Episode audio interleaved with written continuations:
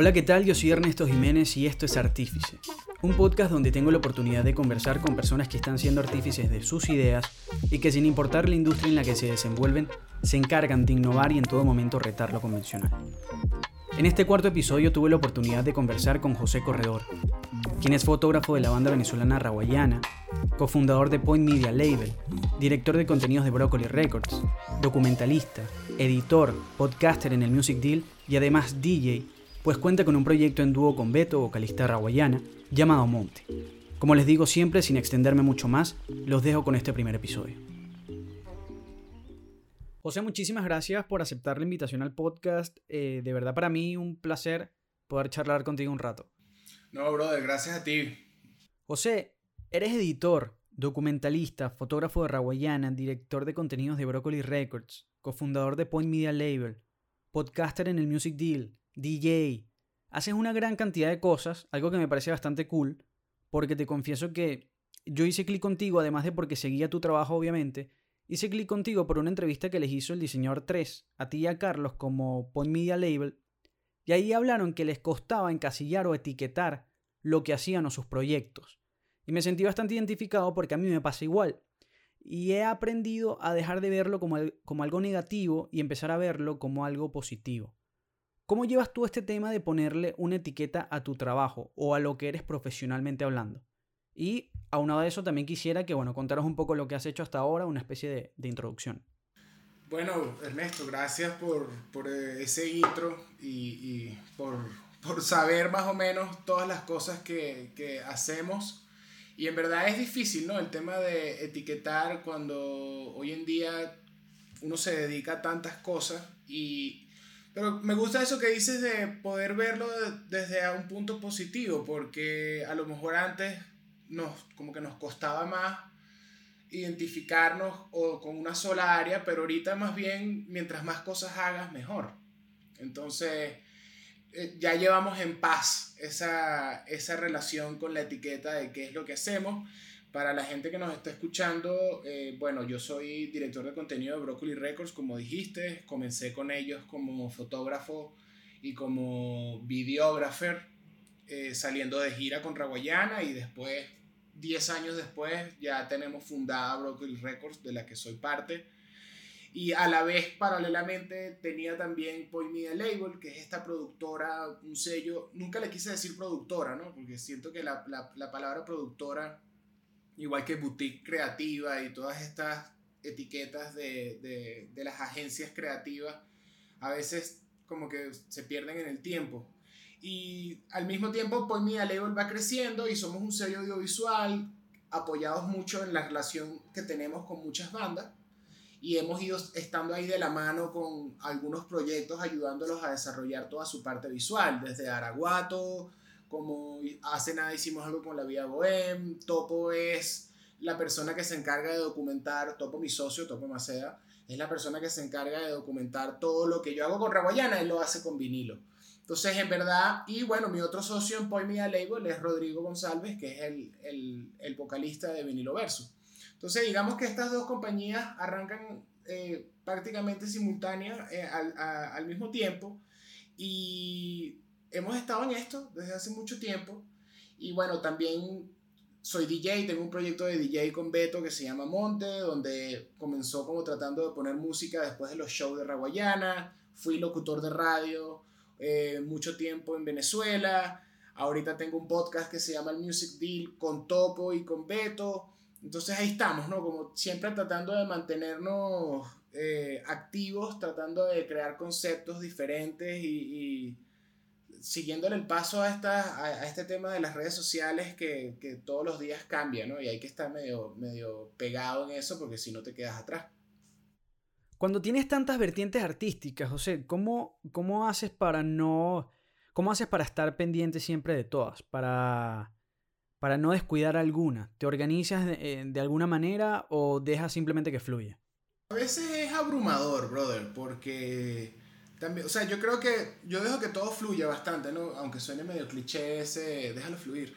Pero no sé, hay veces en los que me gustaría poner más música de la que pongo, pero en ese momento estoy más enfocado en dirigir o en editar proyectos, que también es algo que me apasiona. Entonces creo que yo me divierto con las cosas con las que hago. Entonces la verdad es que lo que esté trabajando en ese momento es lo que tiene mi atención. Por ejemplo, con el caso del podcast, hemos tratado de conseguirle como esa, como esa dinámica de trabajo para, tú sabes, estar produciendo y estar publicando siempre a tiempo. Y hay veces que al principio teníamos una guerra de, no, no puede ser que vayamos a faltar este lunes con un episodio. Y al final decidimos, mira, ¿sabes qué? Si no está un episodio un lunes, no importa, ¿entiendes? Como nosotros, este, este podcast para nosotros era como una, una salida también de todas las cosas que hacíamos. Y hay veces que las otras responsabilidades te obligan a tener que, bueno, a lo mejor no puedo ponerle toda la atención a esto ahorita, pero toda mi atención está en otro proyecto. Entonces creo que no hay que ser celosos con, con los proyectos que haces y tratar de, de, que la energía siempre esté concentrada en que cualquier proyecto que estés haciendo salga de la mejor manera y que uno pueda aportar con, con la idea que uno tenga, ¿no? Con, de la manera que uno mejor pueda aportar a cada proyecto en específico. Hace un ratico decías que el Music Deal, por ejemplo, nace como de una, de, de una necesidad, de, de una salida. ¿Tú sientes que tus proyectos nacen con una intención más de catarsis o predomina el hecho y la necesidad de tener que comunicar algo? Eh, yo creo que es un poquito de los dos, Ernesto, pero sí, tienes razón. Nosotros siempre hemos hecho esto desde el principio, tanto con Rawayana, con Broccoli, con Point Media Label, por un tema de qué es lo que nos gusta hacer y puede ser como un tema de catarsis y también puede ser un tema de, de comunicar algo y no nos importa cuánta gente nos esté escuchando. Si nos están escuchando 10 personas, estamos haciéndole algo a esas 10 personas. Si nos escuchan 400, estamos haciéndole algo para 400 personas. Y creo que y, y nos, hemos, nos hemos, hemos conocido a muchas personas que se han identificado con la visión del point eh, en, en, el tiempo. Y entonces tú dices, ah, bueno, entonces lo estamos haciendo bien. O sea, así sea una persona que te dice, yo me recuerdo una vez en Puerto La Cruz, ah, estábamos en un Sunset Roll hace años, como no sé, 2012, 2013. Se me acercó un chamo en, en, algún momento y me dice, brother, qué fino lo que están haciendo con el point. Yo tripeo demasiado la visión del contenido, con las bandas. Y a partir de ese momento me hice muy amigo de él. Y es Franklin González, que es un fotógrafo increíble que está en España.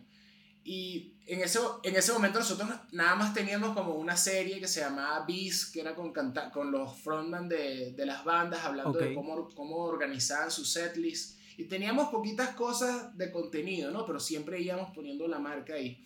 Entonces, eso creo que ha sido como la parte más cool de todas. Y es lo que te digo. Si nos escucharan 20.000 personas, fuese brutal. Pero también estamos, estamos felices con la, las personas que nos escuchan, sea el número que sea. Porque en verdad tratamos de hacer algo que sea diferente. Nuestro approach tratamos de que sea diferente. No queremos hacer, si es con el tema de claro. Label, no queremos hacer videoclips que, se, que caigan en lo, en lo común. Si es con el tema del Music Deal, no queremos hacer entrevistas típicas de promoción de artistas, sino más bien como un recorrido por la historia y por, y, no sé, por los procesos creativos de las, de las personas con las que hemos estado hablando. Entonces, como sabemos que hacemos algo diferente, estamos conscientes también de que no somos una, una rama muy popular, pero somos felices definitivamente con lo que hacemos.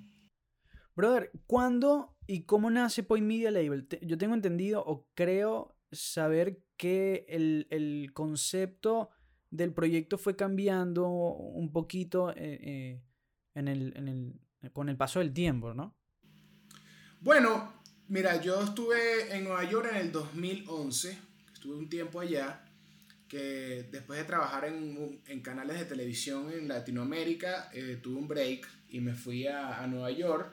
Y en ese momento comencé, me acuerdo que compré un libro que se llama Sack y es, trata más o menos de When Everybody Seeks, Sack. Okay. ¿no? O sea, cuando todo el mundo se esté yendo hacia un sitio, trata de irte tú hacia el otro. Y ese, ese, ese libro, que se lo recomiendo a la gente que nos está escuchando, te ayuda a, con distintos pasos a cómo ir conceptualizando una marca para tener brand awareness, para que, no, para que tengas un tagline poderoso, para de todo un poco, ¿no? Eso está interesante. Entonces yo comencé a escribir todo esto estando en Nueva York yo cuando, cuando tuve una época antes de ese viaje, yo iba como público, como te dije, era locutor de radio y tenía acceso, me invitaban a varios conciertos y yo me llevaba mi Handycam para todos lados y grababa a todos lados y lo subía en mi canal de Vimeo o en mi canal de YouTube y cosas así, ¿no?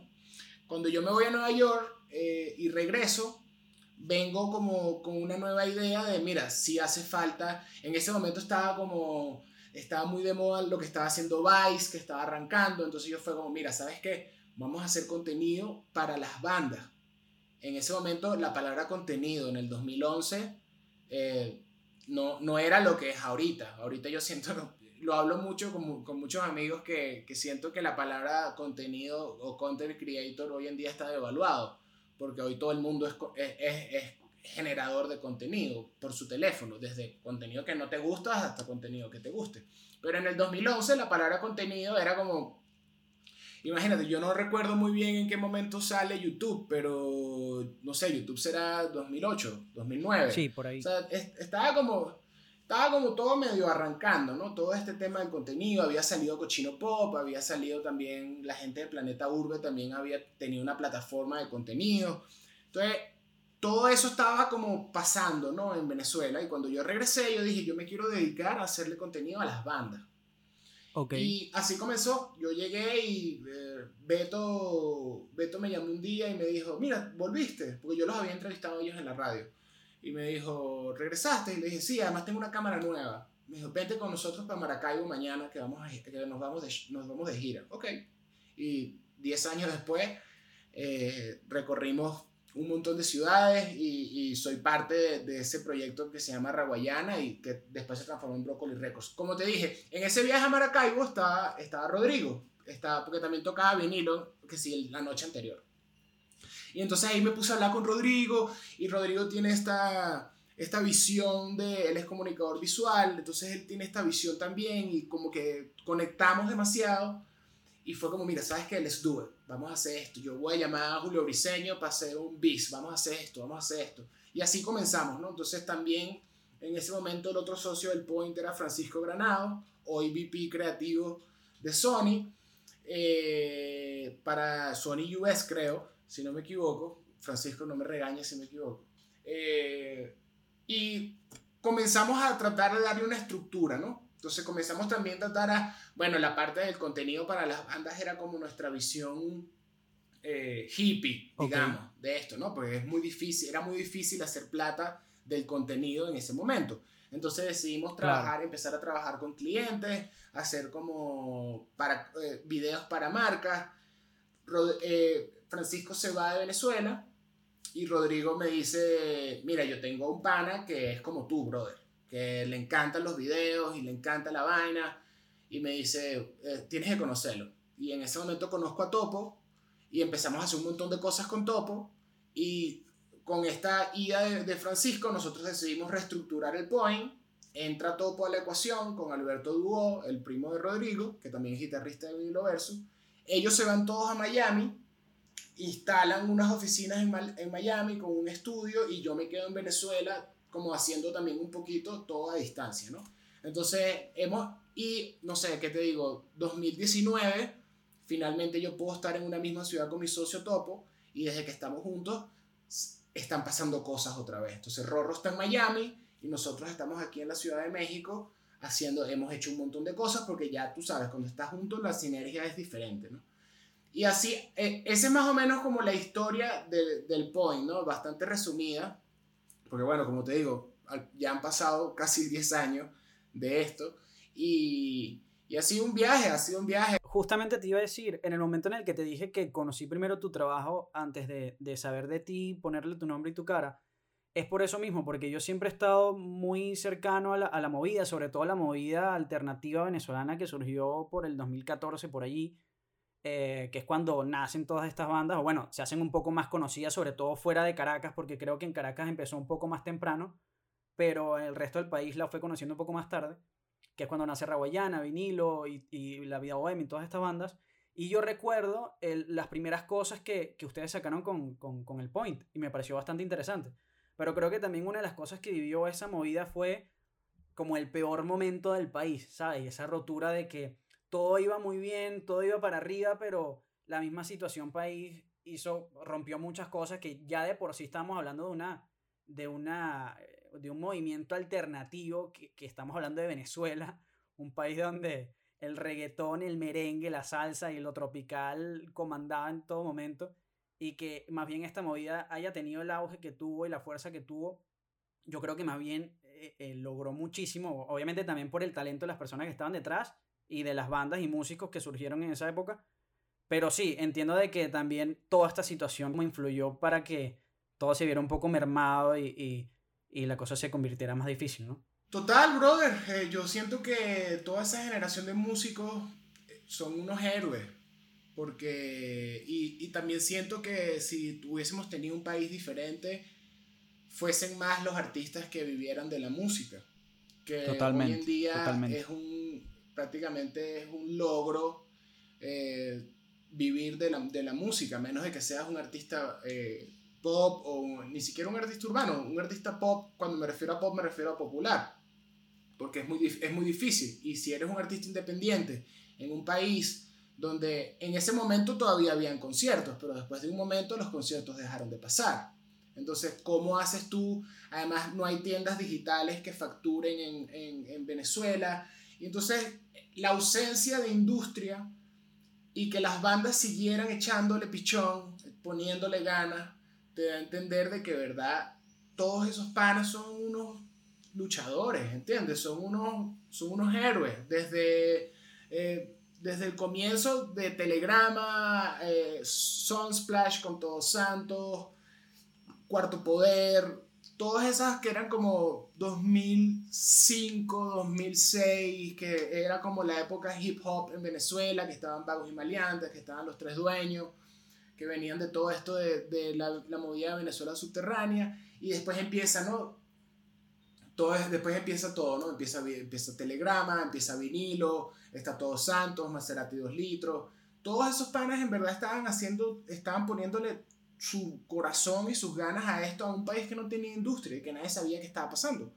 Y hoy en día, aquí en la Ciudad de México, eh, hay un, hay, tú te encuentras a un montón de músicos y yo siento a veces que la Ciudad de México nos ha dado esa ese techo que, que, nos faltó, esa casa, esa casa, esa ciudad, esa industria que a nosotros nos faltaba. Y, y me, me, me, pone muy feliz ver cómo los proyectos y cómo artistas han seguido haciendo su carrera.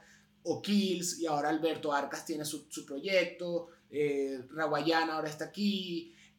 Hay tanta gente aquí y hay tantos proyectos cool. Los panas de la bestia tienen unas salas de ensayo brutales, está Orestes, está Pasticho, ¿entiendes? Como está esa, es, esa, esa burbuja de, de, talento venezolano que finalmente tiene un sitio donde poder desarrollarse con un apoyo. ¿Cómo es trabajar con Raguayana? Porque así como la banda ha evolucionado muchísimo con el paso del tiempo, tu trabajo ha evolucionado junto con la banda. ¿En qué se diferencia lo que hacías al principio con, con Raboyana y lo que estás haciendo hoy en día? ¡Wow! Ha cambiado tanto y las responsabilidades han ido aumentando. Antes éramos, yo soy mayor que ellos un poquito, ¿no? Entonces eh, yo, yo me iba de, de, gira con ellos y éramos unos panas yéndonos de gira, ¿entiendes? Disfrutando, tripeando y haciendo contenido como un poquito más... Eh, sin pensar mucho en lo que hacíamos, ¿no? Era más bien poner la cámara ahí, grabar y después ver qué pasa. Y hoy en día el proyecto ha crecido un montón, como tú dices, yo gracias a ellos he tenido la oportunidad de dirigir videos, de, de trabajar con directores de fotografía increíbles que nunca hubiese trabajado con ellos, como el caso de mi amigo Lucas Gath. Eh, hemos hecho un montón de cosas pero ahora yo siento que hay, un, es una, hay, hay mayores responsabilidades, entonces tienes que estar pendiente de un montón de cosas, ya los videos los piensas más, el contenido también se tiene, ya todos somos adultos, entonces ya no somos esos chamos que no teníamos eh, responsabilidades, sino más bien ahora todos están casados, Tony tiene hijos, eh, ¿entiendes? Como que ya, ya no somos esos chamos de que teníamos 23, 24 y que estábamos era tripeando, viviendo el momento de estar de gira, sino más bien ahora hay mayores responsabilidades Y ha sido, un, ha sido un, así como te dije, ha sido un viaje. Hemos tenido momentos buenos, hemos tenido momentos malos, pero la verdad es que Raguayana es mi familia, desde Beto hasta Adrián Burgos, nuestro stage manager, hasta Diego. Somos un equipo de trabajo que, que, que la verdad es que es, es un sueño, ¿no? Eh, cuando yo lo veo así a, a larga distancia, eh, con el tiempo te das cuenta que yo siempre, siempre me gustaron los documentales de música y de las bandas y quién era el fotógrafo que le tomó esa foto a Marley y quién fue el fotógrafo de los Beatles y quién era el fotógrafo de la salsa, de la Fania, tú siempre te hacías esas preguntas y siempre tenía que siempre estaba un pana ahí grabando lo que estaba pasando. Y tener la oportunidad de poder recorrer el, el continente, por no decir el mundo, porque nos faltan todavía algunas, algunos, algunos sitios, eh, poder conocer todo este espacio, o sea, tantos países con mis amigos que ya después se convirtieron en mis amigos. Eh, para, mí, para mí ha sido un sueño. Yo no, no, me puedo quejar de esto, ¿entiendes? Como, pero te digo, sé lo difícil que es vivir de la música y que nosotros hayamos conseguido la forma como estructura de poder hacer esto tanto tiempo es una, es una bendición. Eh, para mí soy un afortunado porque fácilmente yo pude haberme ido de gira con una banda que se hubiese disuelto hace cuatro años, ¿entiendes? O, o, una banda que se fue, o una banda que a lo mejor no creía en el contenido. Entonces Beto siempre tuvo esa visión de hay que estar haciendo cosas, hay que estar haciendo cosas y diez años después aquí todavía estamos y todavía sentimos que no, que todavía sentimos que no hemos hecho nada, ¿entiendes? O sea, todavía sabemos que nos falta un montón de cosas por recorrer, pero la verdad es que la estructura nos ha permitido crecer y eso es algo que es priceless. ¿Desde siempre tuviste la visión de trabajar ligado a la música? ¿O fue que las situaciones y las oportunidades se te fueron presentando y bueno, una cosa te llevó a la otra? ¿Fue de esa manera o siempre hubo la visión de trabajar ligado a la música? O sea, siento que tuve la visión porque cuando yo siempre quise apoyar a la escena desde lo que yo podía hacer. Cuando yo tenía un programa de radio, yo luchaba por tener libertad de pauta y poder poner la música que yo quería. Entonces yo empecé a poner hip hop cuando nadie ponía hip cuando el hip hop nada más sonaba que si en el programa de las 11 de la noche que tenía Cuarto Poder en la Mega, ¿entiendes? Y entonces yo en Hot tenía un programa a las 8 de la noche y por ahí colaba un, por ahí colaba un tema, por ahí colaba otro tema. Entonces también tuve otro programa que se llamaba El Giro, donde comencé a invitar a artistas que normalmente no tenían esa... O sea, cuando yo entrevisté a Raguayana, Raguayana tenía una canción en la calle y estaban... Tenía, me acuerdo clarito que Rodrigo Michelangelo y Beto fueron al show con una guitarra acústica y tocaron Falta Poco y yo los grabé con la Handycam y lo subí a Vimeo y ese video agarró un montón de views porque no había una grabación de Falta Poco, ni siquiera existía la canción. Entonces yo siempre quise apoyar a la escena desde mi trinchera, sea cual sea. Cual sea. Cuando dejo de hacer radio, digo, bueno, la manera en que yo sea, o sea, la manera en que yo puedo ayudar, yo soy editor, yo o sé grabar, sé tomar fotos, bueno, de, una manera u otra puedo apoyar a la industria, ¿no? A la escena, a la escena pequeña, en nuestra comunidad. Y así fue. Y creo que después, paso a paso, te das dando cuenta que, que están pasando cosas y que una te lleva a la otra. Y así vas y así vas y así vas. Entonces cuando volteas a ver y pasaron 8 años, 10 años, te das cuenta de que hiciste cosas que ayudaron a, la, a, la, a crecer a la escena y que personas como tú me escriban para tener esta conversación o también eh, como el mismo tres, significa que en verdad nuestro trabajo ha, sido valorado por personas ajenas también a, la escena, que han sabido ver que detrás de estos músicos están estos eh, directores, estos audiovisualistas, porque no solo soy yo, como te dije, está Topo, está, o sea, Rorro hacía videos también, Michelangeli, como que siempre ha habido mucha gente creativa atrás de las bandas. Johan Berhook, siempre, siempre han estado ahí detrás de las bandas apoyando de la manera en que nosotros podemos apoyar. Y se siente, se siente bien después de, de todo este tiempo eh, ver el, eh, cómo, esos, cómo esos proyectos han, han, han, han, subido, ¿no? Como que cómo esos proyectos han logrado trascender de, de ser una banda que nada más escuchan los venezolanos, sino más bien, o sea, siguiendo el ejemplo que los Amigos Invisibles, ¿entiendes? Que son una banda internacional, que son una, es una banda internacional. Entonces, yo creo que un paso llevó, llevó a lo otro, pero también siempre tuve esa visión de, de qué manera puedo ayudar yo a la comunidad que tengo cercana, de gente talentosa que a lo mejor, eh, ahorita por ejemplo, con el Point comenzamos con, a desarrollar una parte editorial, porque sentíamos mucho que, que, que, que los...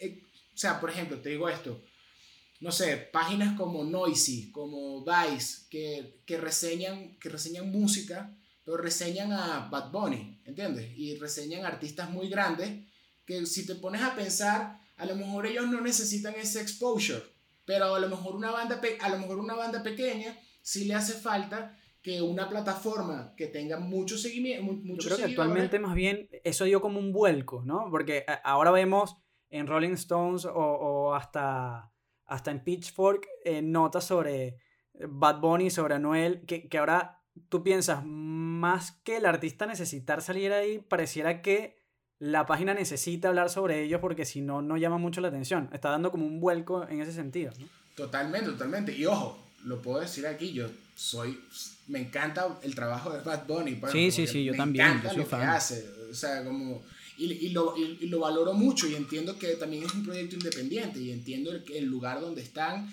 ha sido, ha, sido, ha sido a punta de trabajo. Pero esa visión editorial del Point de nosotros nace como, bueno, ¿qué hacemos? Porque también, claro, Hacer contenido es eh, hacer un rodaje, editar, publicar, mezclar, ¿entiendes? Tienes un montón de procesos que no nos permitía estar en el día a día comunicándonos con la gente. Entonces comenzamos a, bueno, vamos a hacer artículos, vamos a hablar con, con Puki, vamos a hablar con Caroline Manrique, que son unos, son chamos que escriben, porque imagínate, yo dejé de escribir hace 11 años. Entonces empezamos a escribir otra vez y estamos en esto y poco a poco también he visto cómo otros portales han estado prestando la atención a este text-based content que ayuda mucho a la escena. Porque cuando tú te metes en internet y buscas, eh, no sé, la nueva canción de Adrianchu y te das cuenta de que hay tres, cuatro medios que los están reseñando, eso para el proyecto de Adrianchu es brutal, ¿entiendes? Y, y hace, antes no pasaba. Entonces, poco a poco yo siento que las plataformas que tienen muchos seguidores tienen que darle espacio a los, a los proyectos que están empezando, a los proyectos que tienen una, una propuesta artística diferente o tratar de encontrarle approach distintos a cómo hablar de un lanzamiento de un artista. Por ejemplo, ahorita Caroline eh, Simon Grossman sacó su disco Bahía Margarita y Caroline decidió, nuestra columnista, decidió hablar con, la, con, la, con Maf, que es una ilustradora que hizo todo este universo de Bahía Margarita. Entonces, hablamos del disco de Simón, pero desde otra visión, desde, desde la visión del arte. Entonces, te das cuenta que los, los proyectos musicales no son solo hacer canciones, están los panas que hacen el arte, están los panas que mueven las canciones, están los otros, ¿entiendes? Hay un montón de gente trabajando para cada proyecto y, hay distintos approaches y eso, eso está cool. Lo importante es que todo el mundo, y que es lo que te digo, estas plataformas aprovechen su, sus seguidores, su following y le den el, la, la, posibilidad de que la música se siga expandiendo, porque somos una, somos una escena pequeña todavía, si, no, si nos comparas con necesita tener una necesita tener como una estructura en, externa que la, que la mantenga también, es, es vital. Y no se trata solo de, de, de, la banda y los conciertos, son los medios de comunicación. Por eso, exacto, sí, sí, sí. Por eso a, eso me refería con externo, que, que necesita esa, esa, ayuda o ese, ese soporte, tanto los músicos como, como sí, sí, como los principales, que son los que, los que dan la cara, necesitan ese, ese, esa fuerza detrás para poder seguir haciendo eh, lo que hacen y poder lograr más cosas. Ahí también, eh, aparte de, de, todo lo bueno que ha podido hacer el Point, nace también Broccoli Records, que entiendo que nace de Raguayana también, ¿no? Al principio, pero bueno, actualmente tienen a Vinilo Versus, tienen a El Otro Polo, eh, Romina Palmisano, Virtual Animal, Joel Martínez y bueno, Monte, que es el proyecto que tiene junto con Beto. Pero eh, Broccoli me parece bastante interesante porque justamente de lo que estábamos hablando anteriormente, no, eh, si bien eh, todo lo que surgió en estos últimos años en Venezuela, con toda esta movida, es lo que estábamos comentando, existía el talento, existía esta gran cantidad de músicos y de bandas y todo esto, pero no había el soporte detrás, no había como ese conocimiento o esa cultura o esa industria que pudiera brindarle un soporte. Y siento que en este sentido el proyecto, tanto el Point como ya hemos hablado, y Broccoli, es bastante interesante porque un record label independiente con un enfoque alternativo, por llamarlo de alguna manera, no era muy común o sigue sin ser muy común eh, en, en, Venezuela, por decirlo de alguna manera, ¿no? Bueno, fíjate que nosotros cuando o sea, Broccoli nace a, a los, no sé, 2013 creo, me parece que es como la, la, primera vez que publicamos algo como con Broccoli Records, el primer logo, creo que es 2012. Y, y era eso, era como, como darle una estructura de, de, de label a, a, nuestro proyecto main, que era Raguayana. Raguayana sigue siendo nuestro proyecto main y hoy en día tenemos la posibilidad de, nos aliamos con Vinilo Versus, tenemos a Joel Martínez y a Eric Chacón, que son son los brass de Raguayana, pero entonces queremos desarrollar una parte de, jazz dentro del label porque creemos en, en, ellos, porque son unos músicos increíbles, igual que, con, igual que con Romina, como asesorándolo de la manera que podamos a ese proyecto.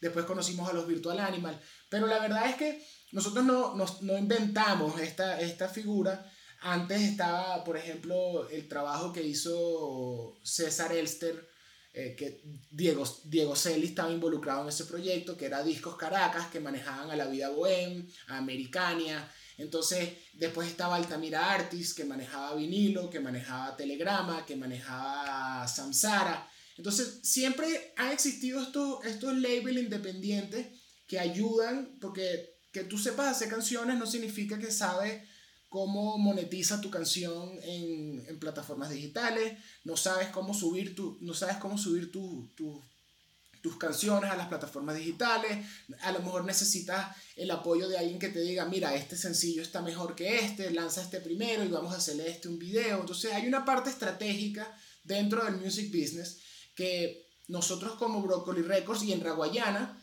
nosotros lo hacíamos nosotros mismos. Entonces fue como, ok, entonces vamos a darle una estructura a esto y vamos a ponernos nosotros detrás de, de Raguayana y, y empujarla con, con, decisiones estratégicas, ¿no? Que, no que no necesariamente vienen de los mismos miembros de la banda. Entonces, eso trabaja un poco así. Hoy en día tú ves el trabajo de OBG, que son nuestros hermanos, que es K12 y, y, y, y Kabubi, y, y, Pedro Acapela, que manejan a un montón de artistas jóvenes y que han ayudado a un montón de raperos a, mira, yo te ayudo a subir tu canción en, la red, en, en plataforma y tal. O sea, te das, te das cuenta que en verdad la estructura detrás de las bandas eh, existe. Entonces nosotros decidimos armar Broccoli Records y formar esta, esta plataforma de, ok, vamos a entonces ahora apoyar a los proyectos que tenemos más cercanos, pero la visión de nosotros es Ojalá en cinco años podamos tener una conversación y yo te diga, mira, aquí está nuestro line-up de artistas,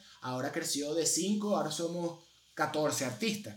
Pero, la, pero, también, pero también tú como label tienes que ofrecerle soluciones y ofrecerle cosas a los artistas para que no sea, tú sabes, el negocio de la música también tú siempre has estado leyendo que siempre está como, siempre tiene como esa, ese manto negro, ¿no? Siempre como, ¿sabes? Siempre es como este manager eh, jodió a esta gente, o e, X, güey, ¿entiendes? Como que... Sí. Entonces nosotros decidimos... No, y esa problemática también común siempre de que el talento eh, no suele tener conocimiento sobre la industria musical en general, simplemente tiene el talento, pero no es consciente de todo lo que conlleva, ¿no? Poder demostrar su arte y todo lo que está detrás.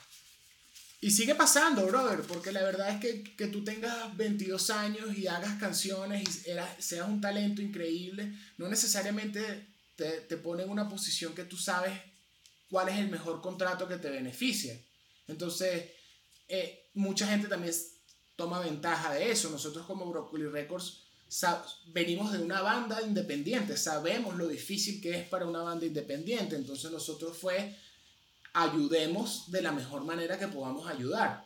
Y es, esa, esa ha sido nuestra visión. Y si te pones a ver, es como la misma visión que teníamos con el Point. Era ayudemos desde la manera en que podamos ayudar. A lo mejor no hay un retorno económico eh, sustancioso que nos ayude.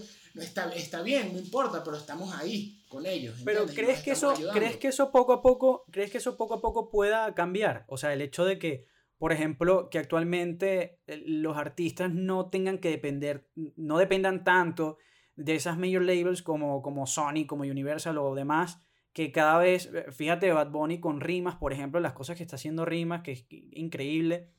Eh, todo este tipo de cosas puede hacer también, o por ejemplo, artistas, que la gran mayoría de artistas ahora producen sus canciones, hacen sus beats, por ejemplo, en la parte urbana. Todo este tipo de cosas quizás no pueden estar llevando a la escena a que el talento tenga un poquito más noción de lo que está detrás, más allá de mostrar su talento y, todo esto.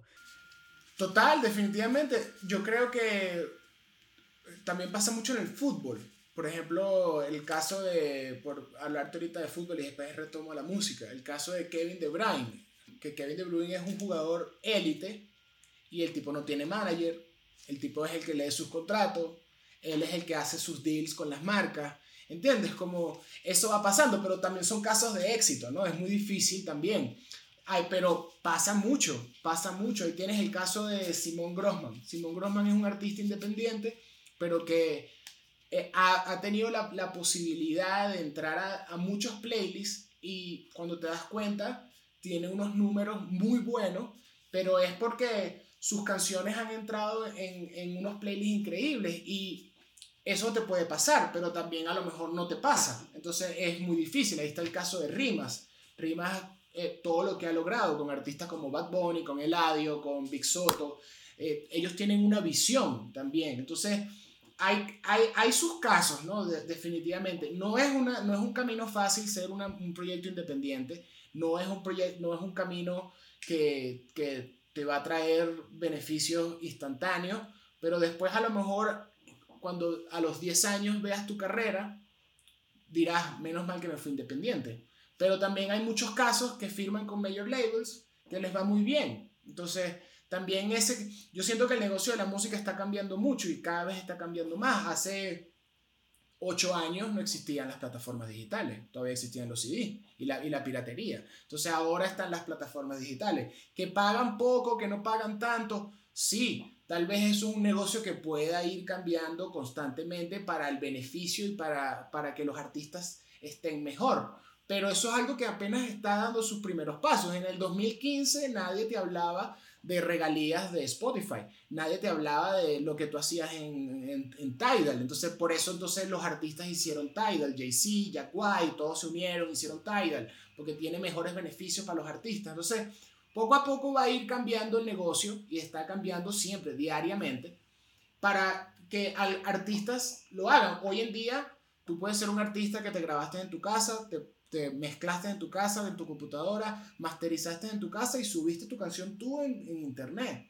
Y si esa canción pegó, ¿sabes? La, hiciste, pues como que ya no es tan difícil, o sea, es difícil, pero también siento que hay que ver las dos cosas, ¿no? Lo positivo y lo negativo. Como antes tus, tus canciones no las podían escuchar en Nueva Zelanda, en Australia. Hoy, hoy gracias a las plataformas digitales tú puedes hacer una canción y si se pegó en una radio en, en Perú o se pegó en una radio en, no sé, eh, Suráfrica, la, o sea, la, te, te, fuiste viral. Entonces, eh, creo que el negocio está abierto a que pasen cosas inesperadas que, que, te puedan cambiar la carrera de un momento a otro. Eh, ahí está el caso, por ejemplo, de, creo que es uno de los casos más, más sorprendentes de la industria, que es el caso de Danny Ocean, que una canción recorrió el mundo entero y ahora Danny es un artista mundial. Entonces, ahí está, eso es una canción que él grabó en su casa, ¿me entiendes? Como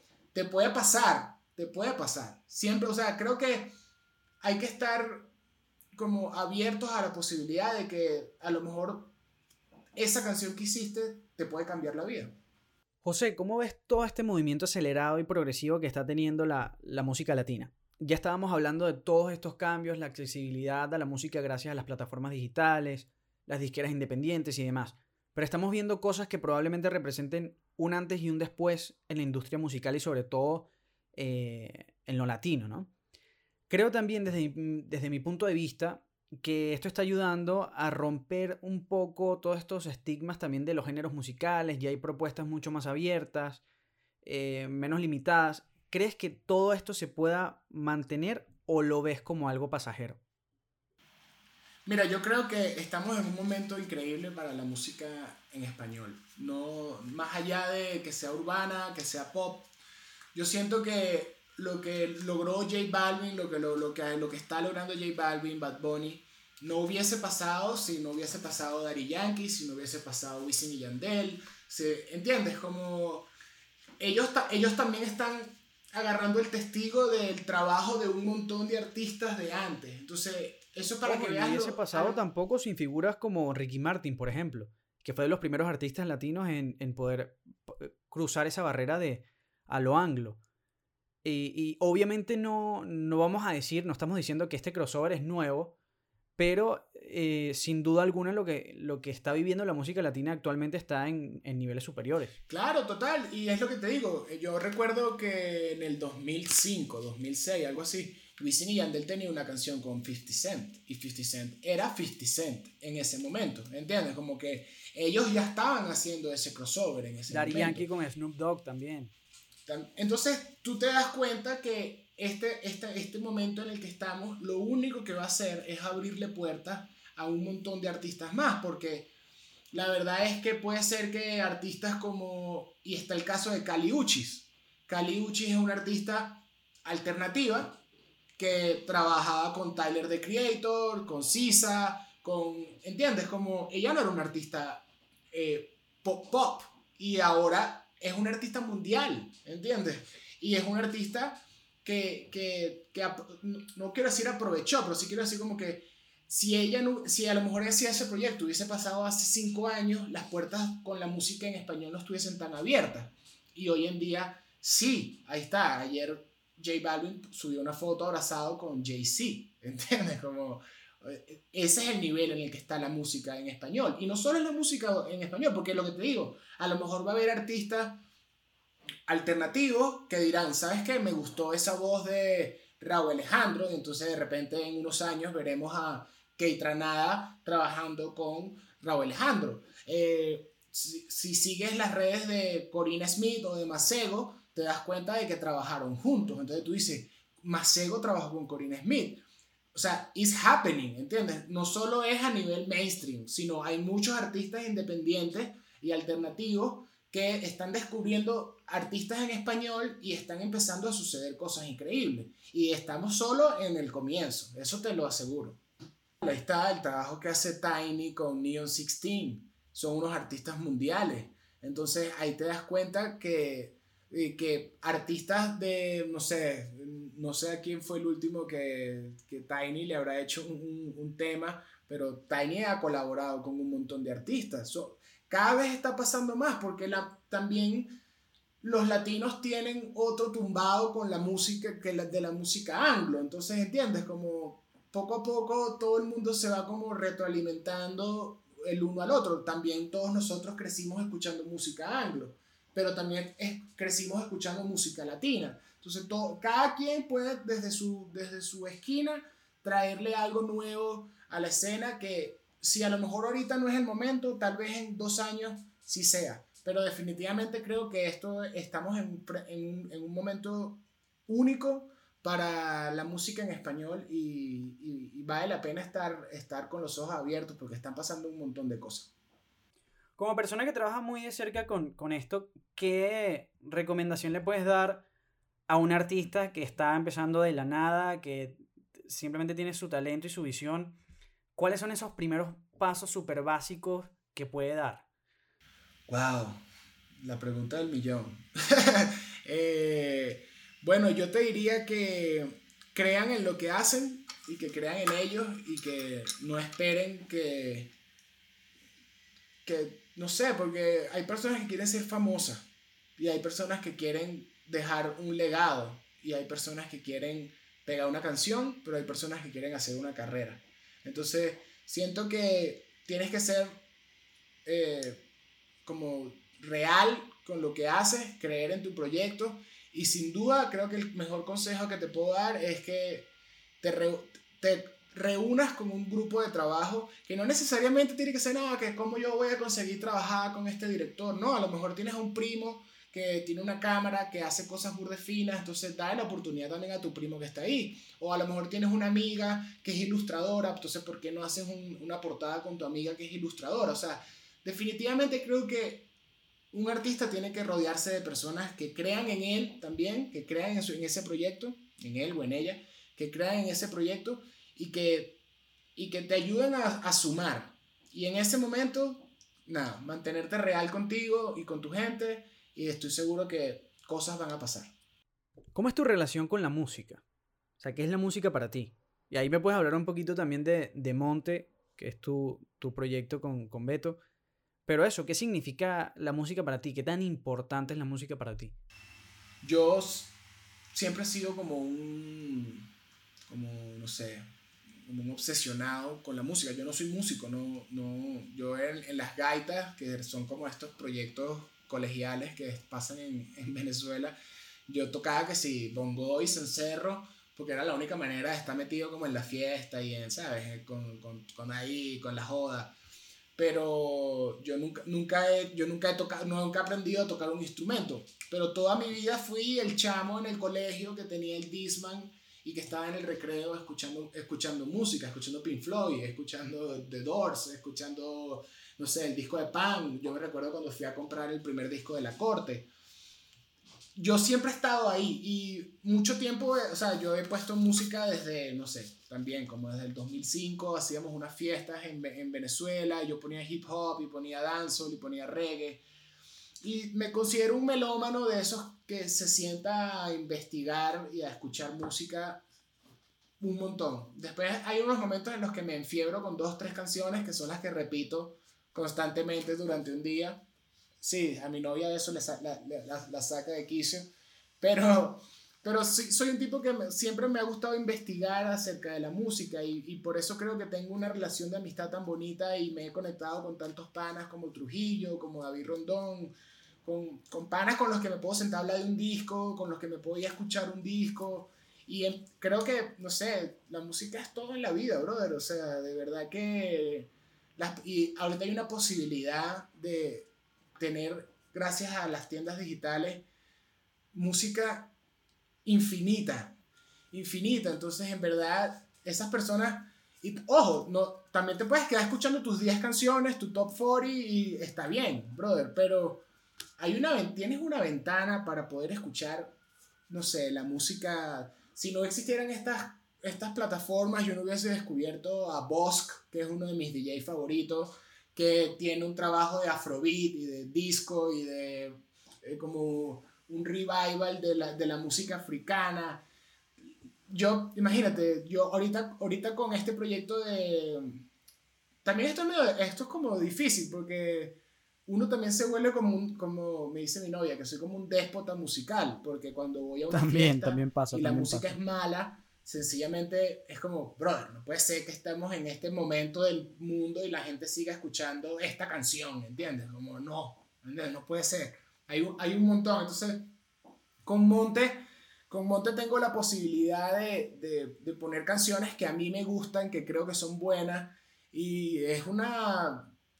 Es, como una, es como la expresión artística que yo hago que más, que tal vez más me divierte, porque yo paso mucho tiempo escuchando música en solo en mis audífonos, en mi universo, viviendo, imaginándome las fiestas que, que voy a tener.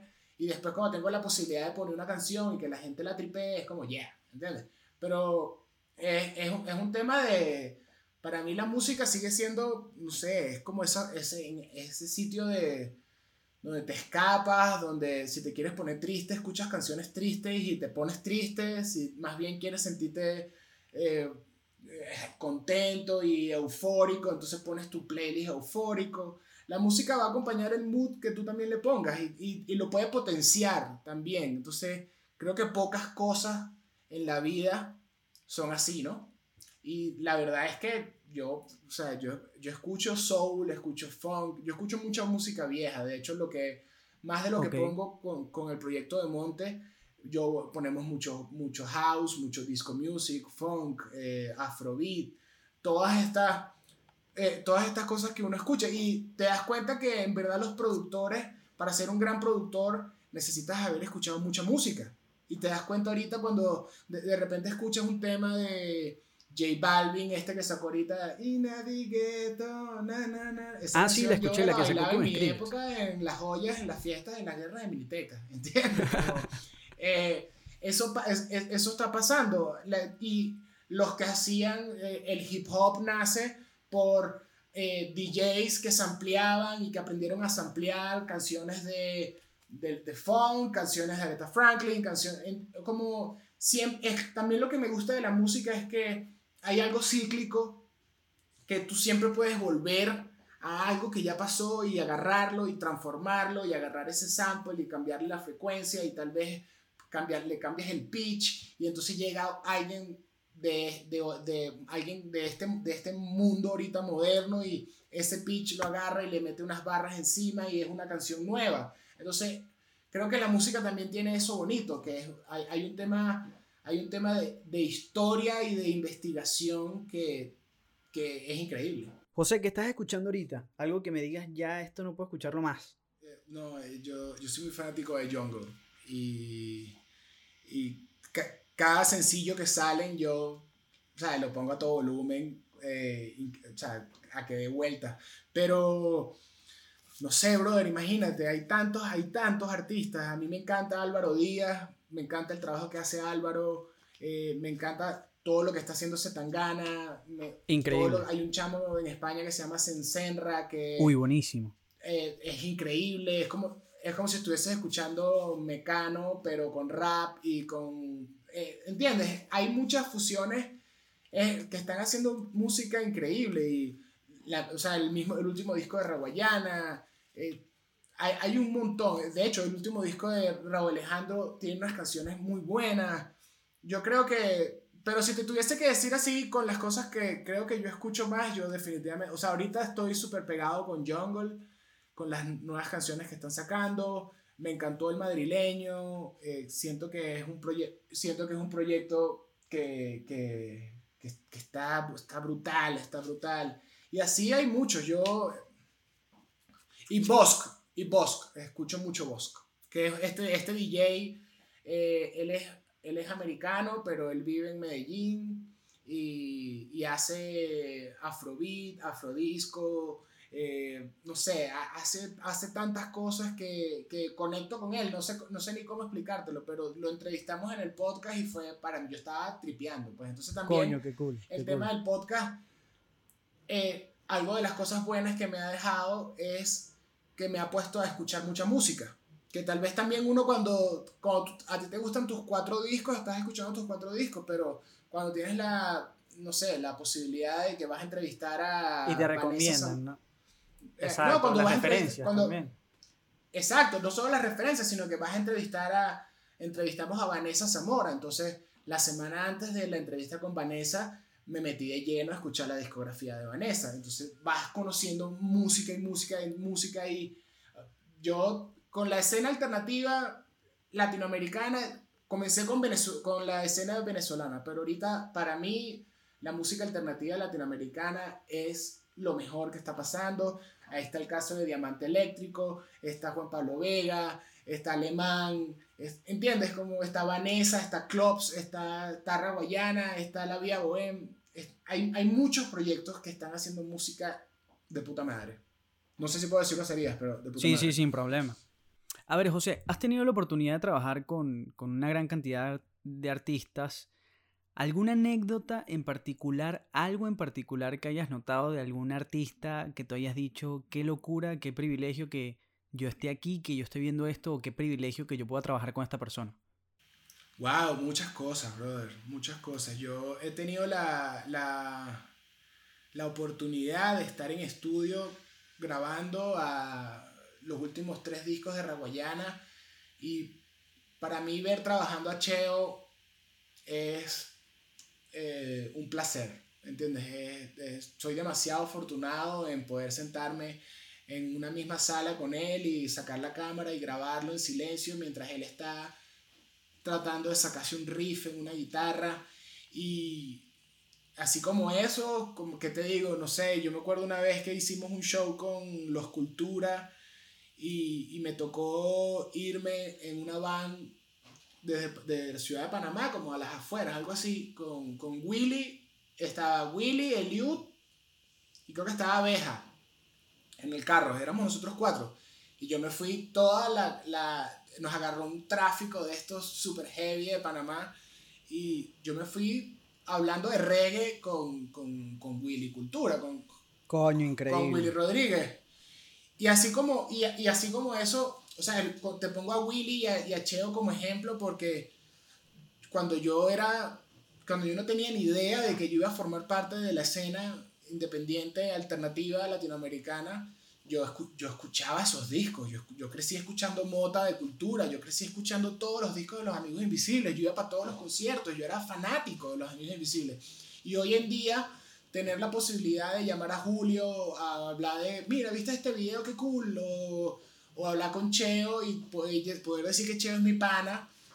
Eso es lo mejor, o sea, lo mejor que me ha pasado. Y así como te digo eso, te digo, no sé, tener la posibilidad de conocer cómo es Pedro a capela como ser humano y como, como amigo y, y, y hablar con él y ponerme a jugar básquet con él en NBA 2K son cosas que ni, tal vez ni nunca me imaginé que iban a pasar y son muchas cosas, también he visto músicos increíbles, o sea, y gente cercana, gente que uno tiene cercano que a lo mejor uno toma como por sentado de que, ah, no, él es bueno y ya, pero cuando tú ves grabando Orestes Gómez, tú dices, Orestes es la bestia, ¿entiendes? Y así como Orestes, no sé, el, eh, nuestro amigo Messi de Prat, que es un bajista eh, puertorriqueño, que tú lo ves tocando y el bajo o sea, el bajo entra en tu, en, en- en tu cerebro, en tu, tu, en tu corazón y lo sientes en el cuerpo. eh. Eh, yo, hermano, lo único que he hecho es divertirme en, y, y en este viaje. De verdad que yo lo pienso y, y a veces es- ni, ni me lo creo. Yo creo que mientras estés en el proceso no te lo vas a creer.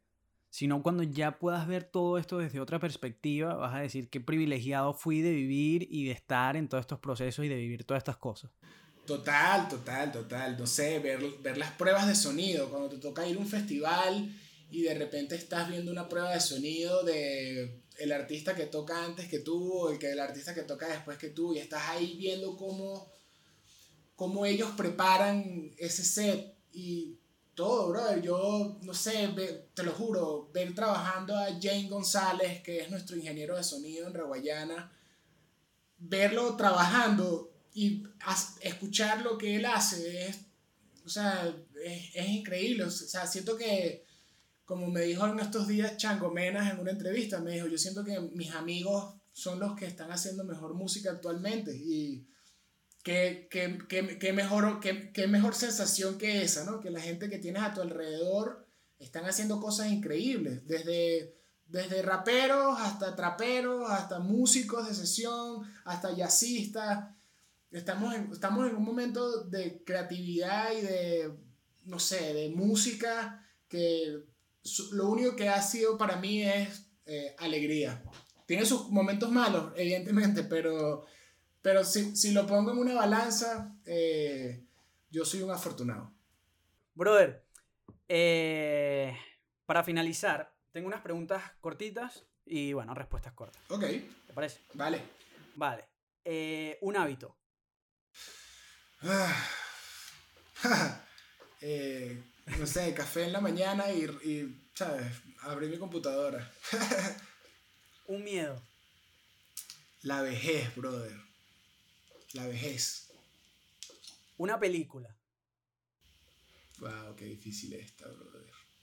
Hay muchas, weón. Qué difícil esta. Una. Una nada más. Pero. Verga. Bueno, vamos a decir Boogie Nights porque la vi ayer. Ok. Una canción. No, esta es muy difícil, esta es muy difícil. esta es muy difícil, no me pongas en esta, no me pongas en esta. Pero, no sé. Una canción, BC Earning, The Jungle. Ok. Un consejo. Sean buenas personas, brother. Con todo el mundo. Si llegaste hasta aquí, muchísimas gracias. Si te gustó, te invito a compartir el episodio, así como también a seguirme en Instagram como Ernesto Jiménez B y Artífice Podcast.